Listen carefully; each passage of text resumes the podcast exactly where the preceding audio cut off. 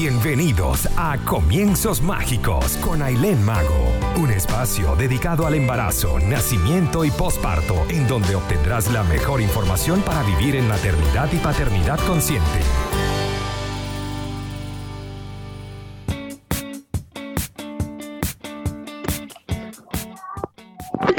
Hola, hola, feliz tarde para todos. Bienvenidos a un programa más de Comienzos Mágicos, donde llegamos a ustedes gracias a Conectados Contigo Radio, credibilidad, cercanía y entretenimiento. Quiero aprovechar de recordarles que pueden escucharnos totalmente en vivo a través de nuestra web www.conectadoscontigoradio.com, descargar nuestra app a través del Instagram arroba Conectados Contigo Radio, allí van a encontrar el link. También pueden encontrarnos bajo todas nuestras plataformas digitales, tanto en Instagram, en Facebook, por Conectados Contigo Radio. Y también invitarles a que pueden descargar o escuchar cualquiera de los programas que ya pasaron y los que se van subiendo diariamente a través de YouTube, Spotify y todas estas distintas plataformas.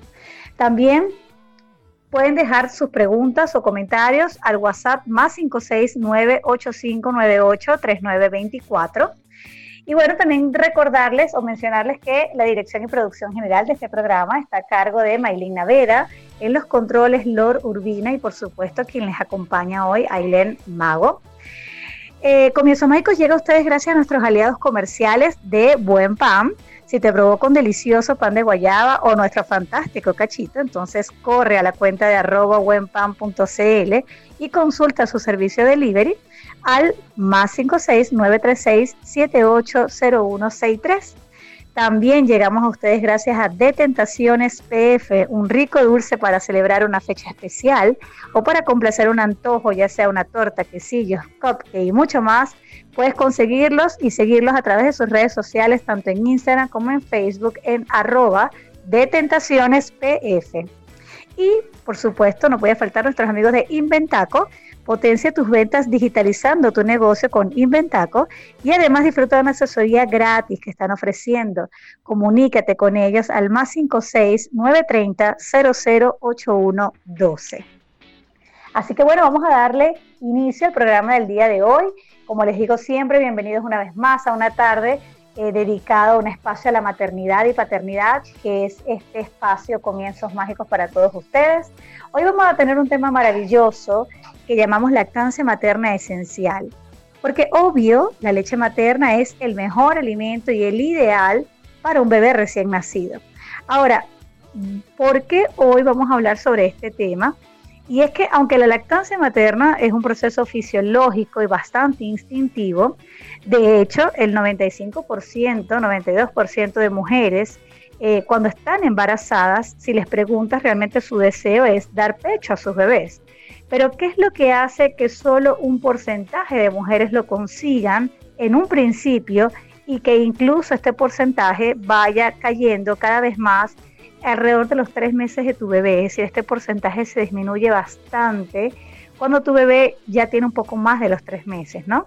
Básicamente es la desinformación y tantos mitos que rodean a las mamás y a este tema de la lactancia. La desinformación es demasiado, ¿no? Entonces, fíjense, comencemos por informar que la Organización Mundial de la Salud nos dice que deben ser seis meses de lactancia exclusiva y hasta los dos años mixto. Es decir, la idea es que sean seis meses de alimentación de solo leche materna y esto incluye no agua, ni siquiera agua. ¿El bebé la necesita? La respuesta es no. 95%, perdón, 85%, disculpen, 85% de la leche materna es agua. Así que muchas veces tu bebé te puede hacer un llanto creyendo tú que es hambre y cuando lo conectas, pues solo toma unos segundos y después ya no quiere más. Pues era eso, hambre, que te, perdón, sed lo que tenía. Así que los bebés por seis meses no necesitan agua. Entonces es hasta los seis meses la exclusividad de la lactancia materna Luego a los seis meses se comienza con la alimentación complementaria. Se debe mantener la lactancia materna como el principal alimento del bebé hasta el año de edad inclusive. Esto permite que la adaptación de la alimentación complementaria en el bebé vaya de manera más progresiva. Y ya a partir del año en adelante, es decir, ese otro año que te falta para cumplir los dos años, de lactancia materna, sí eh, yo lo dejo, siempre soy respetuosa de que cada mamá conoce su dinámica, conoce, eh, pues si quiere de repente acortar la lactancia hasta el año y medio, hasta el año y ocho meses, o llegar hasta los dos años. Inclusive cuando hablamos de lactancia mixta, estamos hablando que de repente tu bebé puede tener un año ya, o un año y cinco meses, y tú puedes darle pecho en la mañana y en la noche. Si por lo menos mantienes una toma o dos tomas al día, eso está incluido en lo que es que estés dando lactancia mixta, ¿ok? Y esas son las recomendaciones de la Organización Mundial de la Salud. Ahora fíjense, la OMS también nos dice algo súper interesante, porque hablamos de lactancia materna esencial como tema de hoy, porque vamos a hablar básicamente del por qué lactar. Básicamente para que las mujeres traten de buscar información y traten de eh, aferrarse a la idea y que la prioridad sea lactar a tu bebé eh, de manera exclusiva, ¿ok? Fíjense, la OMS nos indica que cuando se introduce cualquier otro alimento, como leches modificadas, vitaminas o alimentos para bebés al intestino de uno que recibe solo leche materna, automáticamente vas a cambiar su fisiología. Y escúchese bien, vitaminas, ¿ok? Entonces, las vitaminas son recomendables para los bebés lactantes de seis meses, sí y no. Les explico a ver. Cuando tu bebé tiene seis meses, eh, está, recién nacido, ¿ya? Las únicas vitaminas que deberían demandarse en un bebé lactante es el hierro, y ya les voy a explicar en qué casos se debe mandar el hierro y en qué casos se debe mandar la vitamina D, ¿ok? ¿Qué es lo que sucede? En Venezuela, por ejemplo, no se manda vitamina D y hay muchos países en los que se dice solo leche materna porque la OMS nos está indicando que no se debe dar nada al intestino de un bebé que recibe solo leche materna. Pero en estos casos, por ejemplo, Venezuela, que es un país eh, bastante tropical, que tenemos un sol relativamente cálido, ¿verdad? Como en otros países también, la vitamina D, por ejemplo, no es esencial porque tenemos la costumbre en nuestro país de otorgarle a nuestros bebés lo que llamamos baños de sol. Los que son de Venezuela y nos están sintonizando podrán entender mejor de lo que les estoy hablando. En países altos y de invierno principalmente, como lo es por ejemplo España, como lo es acá Chile, no existe esa recomendación de baños de sol y es totalmente aceptable. ¿Por qué? Porque somos un país en Chile, somos un país alto Además, el sol de acá quema bastante, entonces los riesgos de que puedas quemar a tu bebé son grandes, ¿verdad? Eh, y además también que a veces es un sol muy fuerte con una brisa muy fría. Entonces, digamos que en esos casos no se recomienda y por eso vamos a encontrar que en países como Chile, como España y otros que tienen este tipo de clima, van a recomendar la vitamina D, porque básicamente los bebés no toman baños de sol y necesitan minimizar los chances de que tu bebé haga una ictericia de recién nacido, es decir, que se ponga amarillo. Así que vamos a la primera pausa de hoy, vamos con buena música y al volver seguimos con excelente información. Ya venimos. Estamos de vuelta con este fantástico tema, lactancia materna esencial. Queremos también recordarles nuevamente que pueden dejar sus comentarios o preguntas a través de nuestra app Conectados Contigo Radio, vía WhatsApp al más 569-859-83924 o a través también de nuestras redes sociales Comienzos Mágicos, arroba Comienzos Mágicos en Instagram, que ya hoy también nos dejaron bastantes preguntas para el programa del día de hoy. Entonces, continuando con el tema que habíamos dejado en el, en el bloque anterior, sobre que nada que sean leches modificadas o vitaminas debe ser introducido al, intestino de un bebé que recibe solo leche materna, porque si no vamos a cambiar su fisiología. Estábamos hablando del consumo de vitaminas, que en algunos países se puede enviar. Acá en Chile es normal que manden la vitamina D, por lo que les comentaba, de que, de que ah, ellos, pues acá es un país alto, como les dije, y no existe el tema de los baños de sol, por ende eh, para evitar la ictericia, el, hecho de que los bebés se coloquen amarillentos, amarillos, pues eh, por eso también mandan la vitamina D.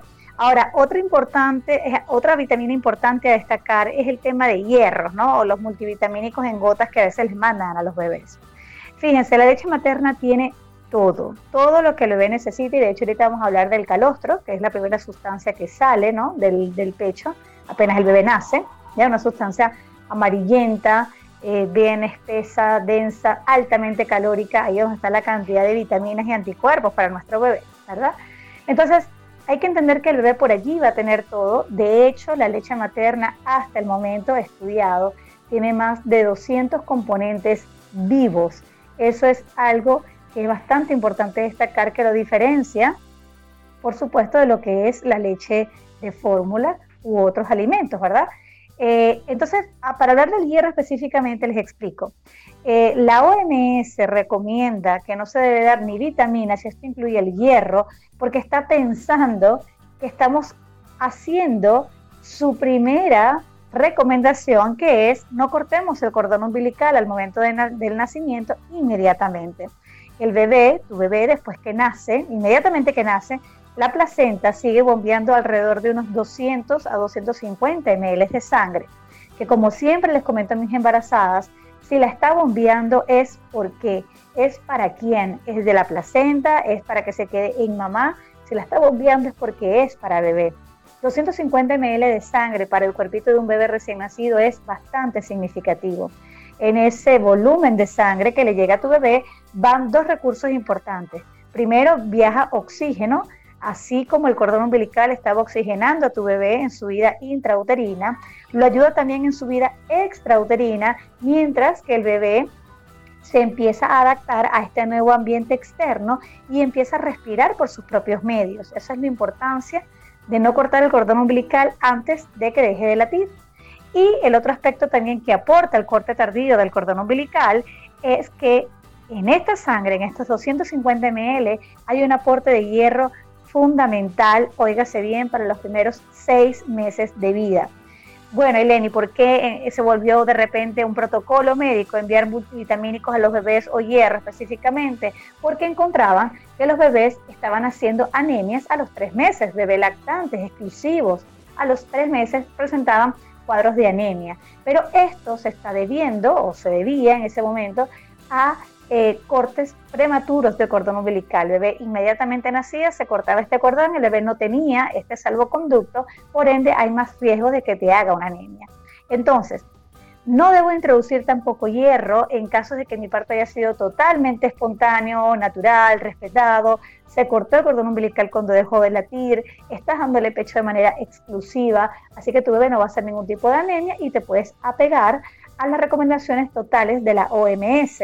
Ahora bien, si tuviste una cesárea de emergencia, hubo que sacar inmediatamente al bebé para reanimarlo, se lo llevaron, una circular de, cordón que estaba muy ajustada, etcétera. Todos esos son aspectos que por supuesto si se lo llevaron inmediatamente no se esperó el corte tardío del cordón umbilical, por ende sí va a ser necesario dar vitaminas. Entonces, como lo ven, eh, más allá de que hay una idea absoluta, no la hay, todo va a depender de lo que rodea las circunstancias del nacimiento y ver entonces en base a esto qué puedo dar y qué no dar. Pero como les digo, la recomendación base de la OMS es no dar nada de que no sea leche materna porque esto contiene todo lo que necesita.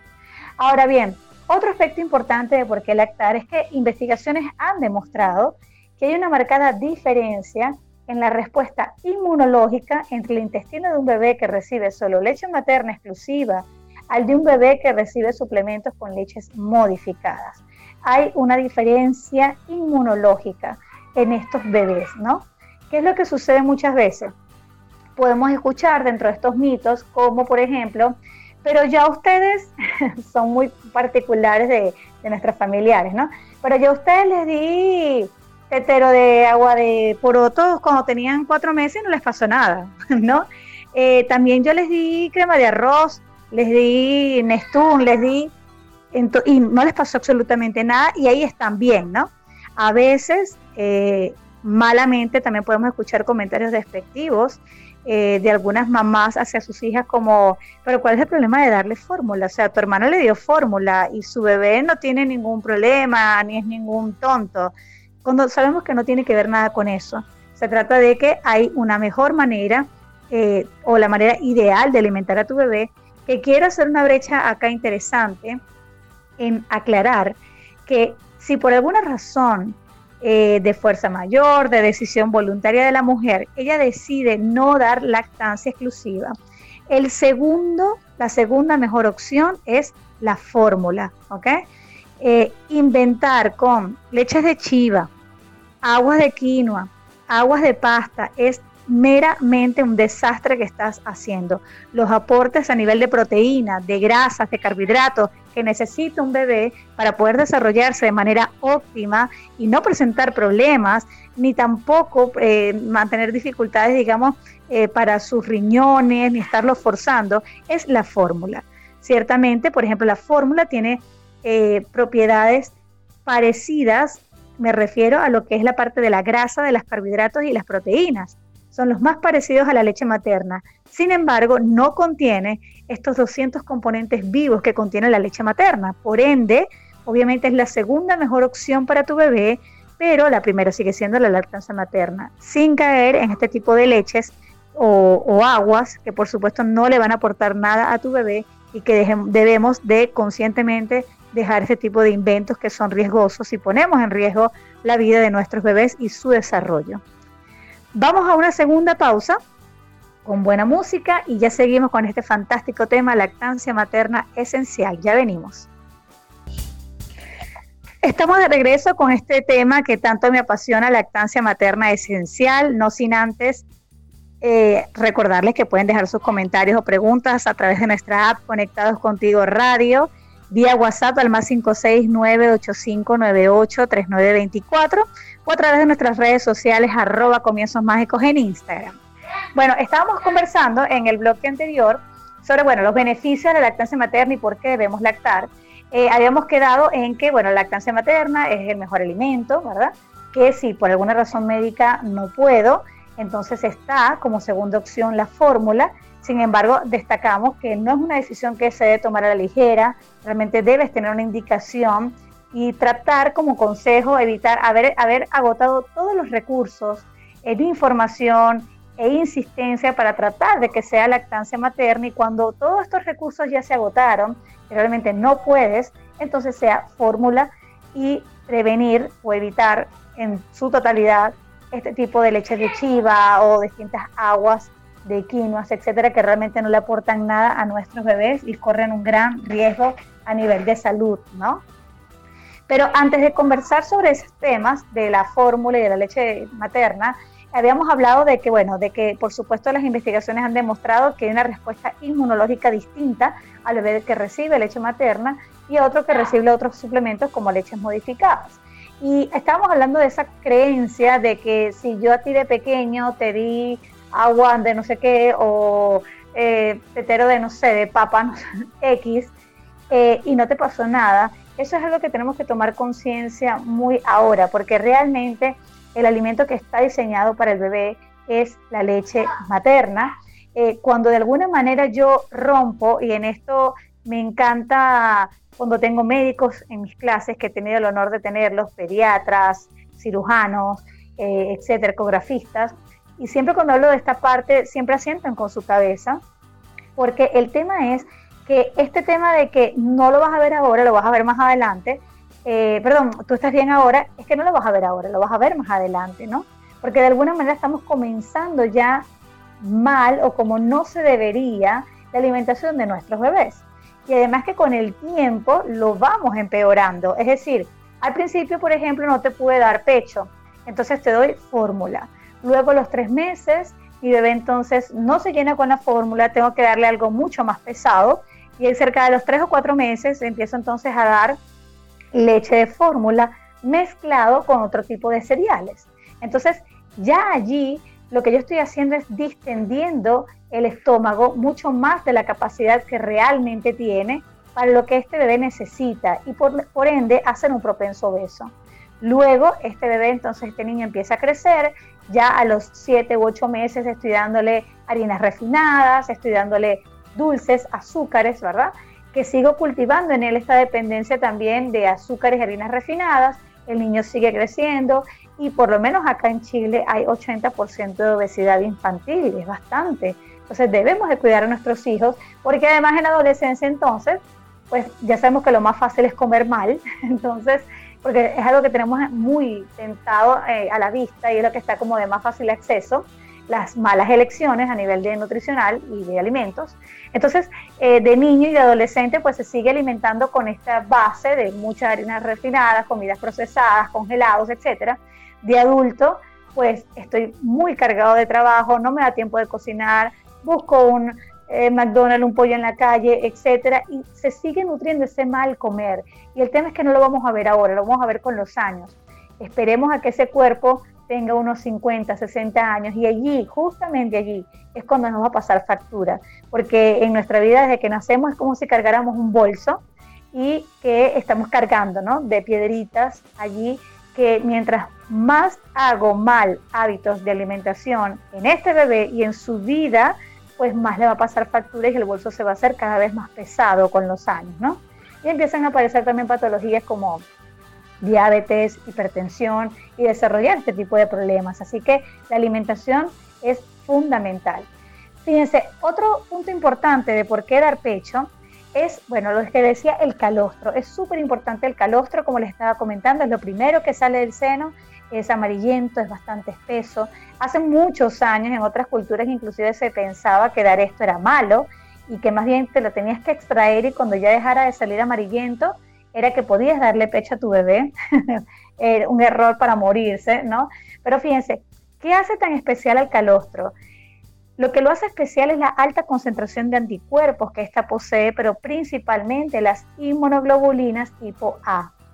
Estas inmunoglobulinas tipo A están disponibles en las primeras horas de vida de tu, bebé en cada milímetro de calostro que éste consume, ¿no?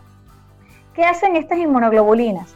protegen las frágiles membranas, presten atención acá, de la mucosa del intestino y del tracto respiratorio, es decir, por lo que más se puede enfermar un bebé, intestino, estómago y problemas respiratorios. Protegen las frágiles membranas. Vamos a tratar de visualizar que cuando tu bebé nace, fíjense lo importante de estas inmunoglobulinas, cuando tu bebé nace, eh, estas, estas membranas de la mucosa del intestino y del tracto respiratorio son como una gasa, ¿sí? Es decir, que tiene microporosidades, microhuequitos, ¿no? Cuando tú le estás dando el calostro a tu bebé en ese primer contacto, están viajando millones y millones de inmunoglobulinas allí, que ellas van a ser las encargadas de poder sellar estas microporosidades y de esa manera prevenir o evitar que tu bebé se enferme con bastante recurrencia e incluso que tenga eh, em, enfermedades, digamos, de este tipo, pero un poco más severas, ¿no? Entonces es porque el bebé básicamente desarrolla esta parte inmunológica gracias a las inmunoglobulinas, ¿no? Por ello y por tantas cosas es que definitivamente se debe mantener la lactancia exclusiva. Luego de ser millones y millones, pasan a ser miles y luego cientos, y ya queda estas inmunoglobulinas como una cuota, como le llamo yo, de mantenimiento en el desarrollo de tu bebé. Pero por eso es súper importante comenzarlo desde ya. Así que por eso la lactancia materna es tan esencial en la vida de nuestros hijos desde el momento del nacimiento. ¿Ok? Ahora vamos a ir con algunas preguntas que me dejaron eh, en, las, nuestras redes sociales, arroba comienzos mágicos, eh, que están bastante interesantes. Eh, vamos a ir a una pausa en el bloque anterior, en el bloque que sigue, perdón, vamos a responderlas con mayor detenimiento eh, para darle respuesta pues, a esas dudas que nos dejaron tan interesantes. Ya venimos, vamos con buena música. Muy bien, muy bien. Volvemos entonces a nuestro programa Lactancia Materna Esencial, de lo que estamos hablando el día de hoy. Eh, les vamos a conversar sobre las preguntas que nos dejaron a través de nuestras redes sociales, que fueron bastante interesantes y vamos a estar conversándolas en estos últimos dos bloques del programa del día de hoy. Fíjense, una de las preguntas fue ¿hasta qué edad se debe mantener la lactancia materna? Bueno, esta ya la respondimos en un principio, ¿verdad? Ya sabemos que la invitación es a hacerlo seis meses de manera exclusiva y mixto hasta los dos años o seis meses de exclusividad hasta el año, principalmente que sea la lactancia materna, a los seis meses complemento con alimentación eh, complementaria, valga la redundancia, y a partir del año en adelante, pues ya cada mamá decide, toma su decisión cuando destetar, pero la mínima recomendación de la OMS es que sea hasta los dos años, ¿ok? Hay mujeres que inclusive lo prolongan un poco más y eso ya va, por supuesto, en, cada mujer, ¿verdad? Y lo que desea con su bebé. Ahora, otra pregunta interesante fue si me extraigo leche ¿cómo es el mejor método para dárselo? Esto es una pregunta bastante interesante porque fíjense, eh, realmente en Comienzos Mágicos, una de las cosas que creo que me gusta, me auto gusta de mi programa prenatal, es que no somos extremistas. En este mundo de la maternidad podemos ver distintas páginas, distintas cuentas, donde vemos demasiados radicalismos, tanto en el tema del parto, ¿no? versus cesárea, como de lactancia versus fórmula. Ya son 12 años que llevo dedicada a esto y he encontrado el equilibrio de todo esto, ¿no? Por supuesto somos pro parto, somos pro lactancia, sin embargo nuestra metodología es apoyar a mamá en la decisión que tome y que bajo la decisión que tome, ésta se sienta segura, confiada y tranquila con su decisión, ¿no? Y que tome ella la decisión consciente de lo que quiere hacer con su bebé. Entonces, en Comienzos Mágicos, por ejemplo, mencionamos de que no hay problema que des teteros, mamaderas, como le llaman acá. No hay ningún problema, siempre y cuando cumpla con unos, eh, unas características muy puntuales. ¿Por qué hablo de que acá nos gusta el punto medio? Porque podemos encontrar también en distintas páginas de lactancia que no debes de dar mamaderas, que esto va a lograr confundir al bebé, que tienes que darles con cucharitas, con vasitos, etcétera. Pero esto no va a confundir al bebé siempre y cuando lo hagas bajo el método que les voy a explicar. Fíjense, es importante que la lactancia haya estado bien acoplada, esté perfecto, no haya dolor al amamantar, tu bebé ha recuperado el peso de nacimiento, el aumento de peso está genial, no hay dolor, se acopla con facilidad, reconoce su pecho sin peleas ninguna. Entonces, cuando esta lactancia está establecida con buenas bases, que en promedio, esto ocurre cercano a la segunda semana, tercera semana de nacido, ya pudiéramos decir que si mamá tiene que ir a una cita médica, a un lugar puntual en el que no puede llevarse al bebé o prefiere no llevarlo para no exponerlo, pues ya puede entonces del banco de leche que ha formado dárselo entonces con mamaderas o teteros. Esto no va a causar confusión siempre y cuando sean casos puntuales en el que yo me apoye de mi banco de leche para dárselo con mamadera. La confusión, le llamamos tetina pezón, viene cuando de alguna manera el bebé está siendo sometido muy recurrente a, el, a la complementación con el tetero, ¿no? Porque con el tetero o mamadera, obvio, el bebé consigue una comodidad, por eso no se recomienda antes de las tres semanas o el mes de vida, ¿ya? Porque, obvio, cuando un bebé está lactando pecho de manera directa, tiene que mover alrededor de 35 músculos, es decir, es un trabajo que el bebé tiene que hacer, cosa distinta que ocurre con la mamadera o con el tetero mueve muchísimo menos músculos y sale leche mucho más fácil. Entonces, como en el pecho, el bebé tiene que hacer todo un trabajo para sacar lo que necesita de allí y le mostramos un método que es mucho más fácil, puede entonces empezar a rechazar cada vez más el pecho y preferir más la alimentación de una manera más fácil a través de este método de la mamadera. Pero como les repito, no es necesario darlo ni con cucharilla ni nada de esto. Si nada más mamá esperas tus tres semanas, mínimo un mes, y allí, si lo dejas, como te comento, en casos muy puntuales que lo necesitas, no hay problemas, no hay riesgos de dar mamaderas, ¿ok? Otra pregunta interesante que hicieron fue, eh, ¿qué puedo hacer para no perder tanto peso? Eh, disculpen, en relación a la pregunta anterior sobre los métodos para dárselo, cabe destacar algo. Cuando, por ejemplo, la mujer acaba de dar a luz también y, este, por ejemplo, tiene los pezones muy agrietados, eh, o el bebé está bajando de peso y necesitamos complementar, ya sea con que te extraigas o con fórmula, ¿no? Mientras que el bebé aumente de peso y ya te quedes tranquila. El bebé registra una edad, por supuesto, menor a estas tres semanas o al mes que estamos conversando. Allí sí se recomienda, como no puedo dar mamaderas ni teteros para no crear esta confusión en él, porque está muy pequeño, muy guaguita, la recomendación entonces sí sería con técnicas, por ejemplo, como dedo jeringa. Puedes buscarlas en YouTube, hay distintos videos o tutoriales de la técnica de dedo jeringa, vasitos, cucharillas, etcétera. Así que en esos casos sí podemos acudir a este tipo de métodos cuando el bebé no ha cumplido las tres semanas o el mes. Si tu bebé ya tiene este tiempo y como te digo, tu lactancia va perfectamente bien, mientras que sean casos muy puntuales en la que tenga que recurrir al banco de leche, no hay problema entonces en dárselo con mamaderas o heteros. Vamos entonces a la última pausa. Al volver vamos a responder las últimas preguntas que nos dejaron y con el cierre entonces del programa del día de hoy. Así que vamos con buena música y ya volvemos.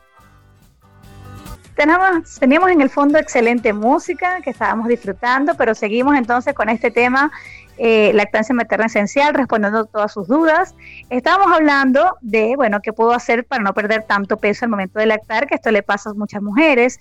Es importante que trates de eh, lo que sucede también es que cuando estamos lactando, pues hay trasnochos, hay agotamiento, nos saltamos las horas de comida. Entonces es importante mantener un equilibrio en lo que comes.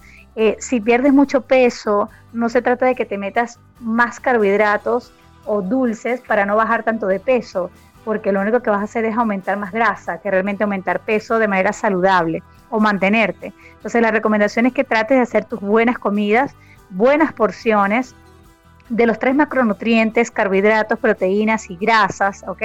Eh, puedes también tomar alguna bebida eh, proteica, estos shakes de proteínas, a consumir, como les dije, sus multivitamínicos prenatales, mantenerlos en el posparto, tu omega, ¿ok? Eh, tu calcio, y todo esto va a ser fundamental para que no bajes de alguna manera tanto de peso, ¿ya? Ahora, otra pregunta también que nos dejaron es, ¿cómo saber con seguridad que mi bebé está bien acoplado? Esto es muy una, clase, una clásica duda también que tienen muchas mamás. Eh, la manera de saber que tu bebé está bien acoplado es, número uno, la más importante y relevante es que no tengas dolor al amamantar. El dolor o grietas, irritaciones en los pezones es el claro reflejo de que hay algo que está mal en el acople de tu bebé. Y el acople del bebé es algo que va mucho más allá que simplemente no te duela. Un buen acople, aparte de evitarte dolor, otra de las cosas que va a aportarte es que tu bebé se alimente bien y por ende tenga buenos ah, aumentos de peso en los controles que le correspondan, ¿no? Porque básicamente cuando hay un buen agarre, que estábamos hablando en el bloque anterior, que implica que el bebé mueva alrededor de 35 músculos, eh, implica menos movimiento de boca para conseguir más grandes cantidades de leche. Cuando el acople es incorrecto, el bebé pone la boca más pequeña e implica más movimientos de boca y menos cantidad de leche que está ingresando. Eh, es importante entender que el bebé no tiene que estar acoplado netamente del pezón.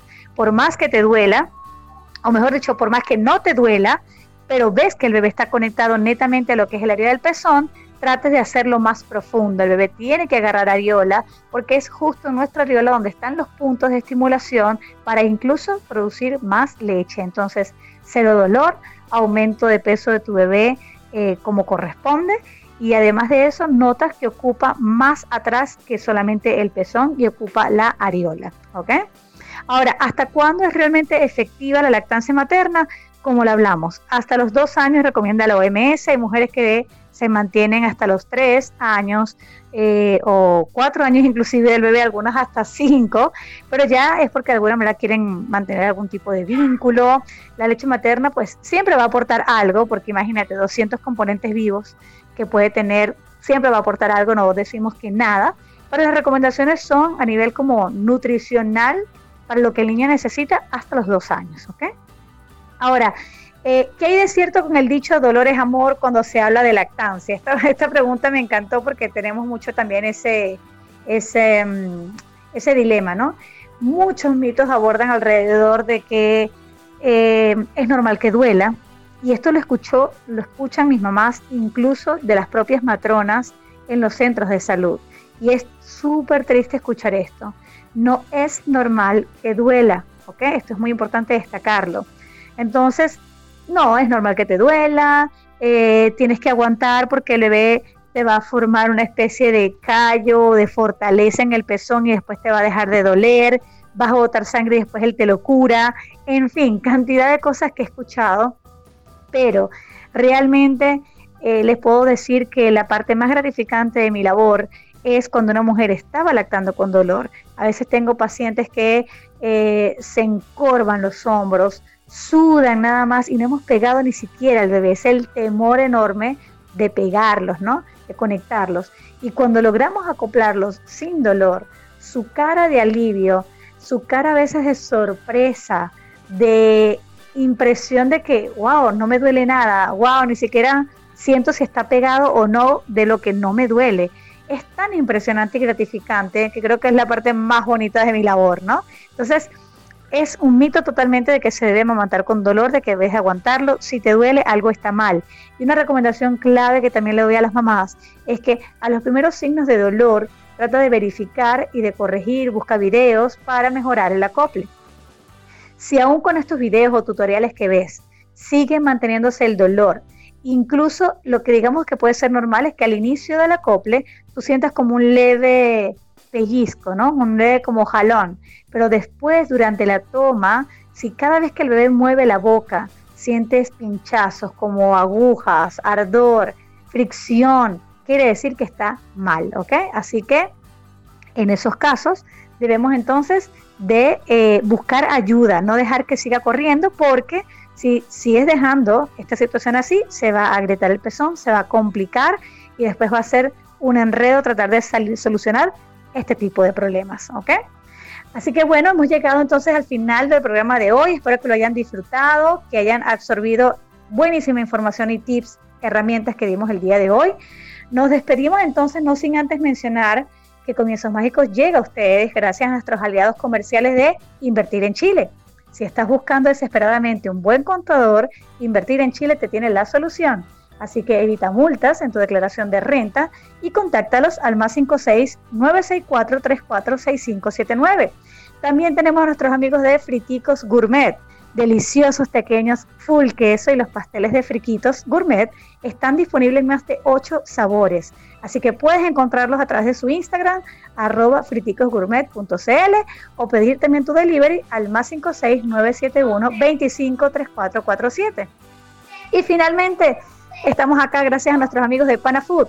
Lo mejor para los panas te los trae Panafood, comida venezolana lista para comértela o también pedirla congelada. Síguelos en arroba panafood.cl o también encarga a delivery al más 56 946 755061. Dirección y producción general de este programa a cargo de Maylin Naveda, en los controles Loro Urbina y quien les habló con muchísimo cariño, Aileen Mago. Besitos y nos vemos el próximo jueves con buena información. Chao, chao.